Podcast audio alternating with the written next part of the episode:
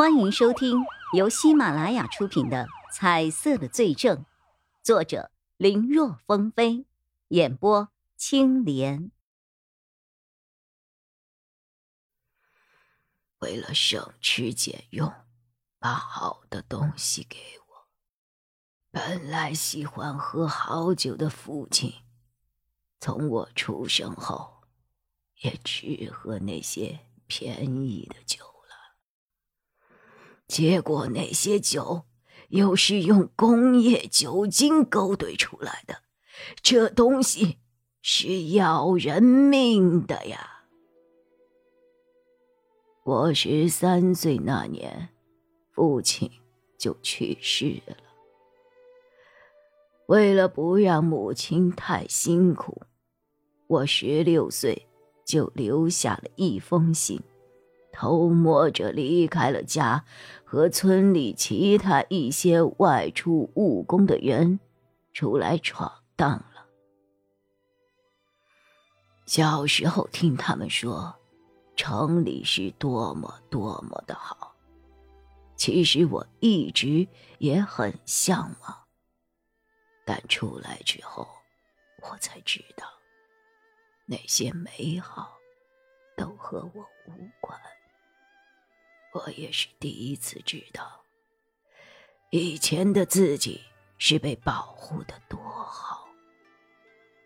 以前村子里没人嘲笑过我畸形的右臂，大家都很乐意和我玩，和我说话。可到了城里，我受到的只是冷漠和异样的眼神，仿佛我就是一个怪物。甚至还受尽了嘲讽和欺辱。打小父母就教育我，做人要坚强，不要去和人争论，更不能动手打人。所以我忍，那些目光，那些言语，我可以忍，可肚子饿，我实在是忍不了啊。我右手的畸形让我工作很难找。我给小诊所发过传单，在殡仪馆当过夜间门卫。出门在外，我也尽量不去麻烦别人，更不一味去依赖别人，一切都是男儿当自强。所以日子虽然苦。但我依旧在坚持。我相信知识改变命运，所以我白天工作，晚上学习，省吃俭用下，每个月还能给母亲寄一百块钱。那段日子过得苦，但是很充实。后来我看到电脑这个东西很有意思。就从老乡的手里买了一个他不要的二手电脑，自学了起来。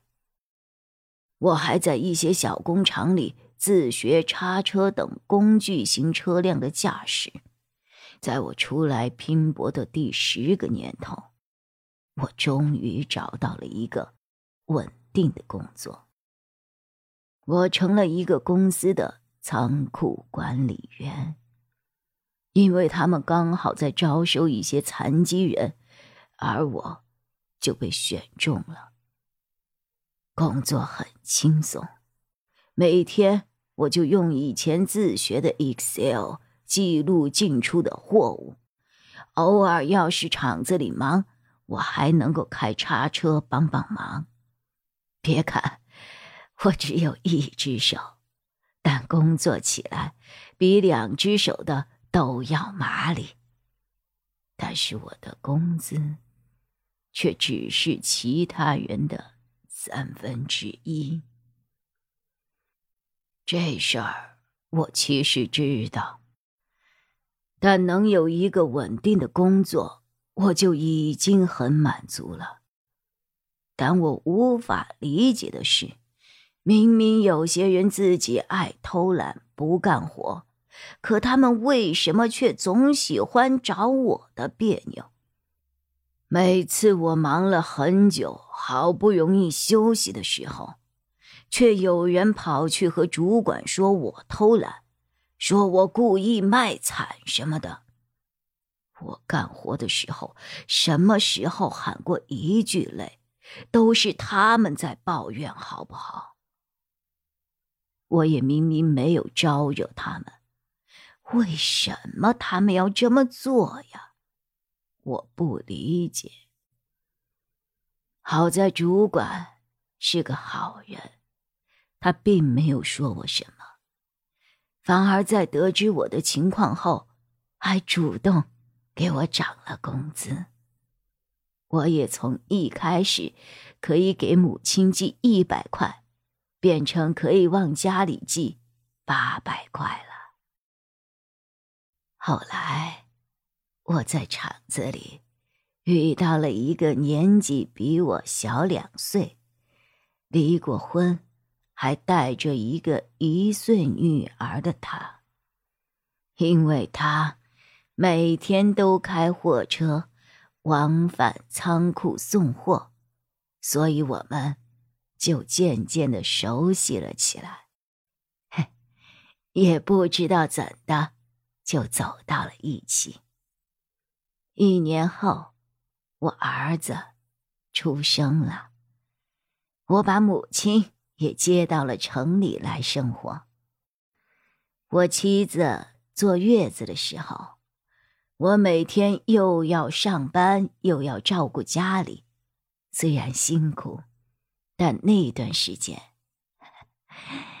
现在回想起来，是我最幸福的时候了。一家人在一起，团团圆圆的，这日子虽然过得平淡，但我觉得这样是最好的了。养育两个孩子，就我一个人的工资，还是有些困难。我妻子刚出了月子，就打算继续做司机拉货，只是那样一来，我们就会聚少离多，可能几个月都见不到人。我们一合计，想着让妻子开一个早餐摊儿，这样虽然辛苦。但至少一家人不用分开。我妻子也答应了，说再跑一趟赚个启动资金就改行。我也答应了。可这是我人生最后悔的事情。妻子拉货很顺利。但在返程的路上，遇到了一个违章的小车，他为了躲避，导致货车侧翻，他人卡在了车里。后来油箱起火，他就被活活的烧死了。我是这么听说的，当时负责的交警。也是这么判断的。可前一段时间我才知道，事情的真相不是这样的，是钱金国，是他。当时我妻子要避开了车，就是他的。如果钱金国能下车拉我妻子一把，他或许就不用死。可他们呢？在听到我妻子惨嚎的时候，他们无动于衷啊！本集播讲完毕，感谢收听，更多精彩内容，请在喜马拉雅搜索“青莲嘚不嘚”。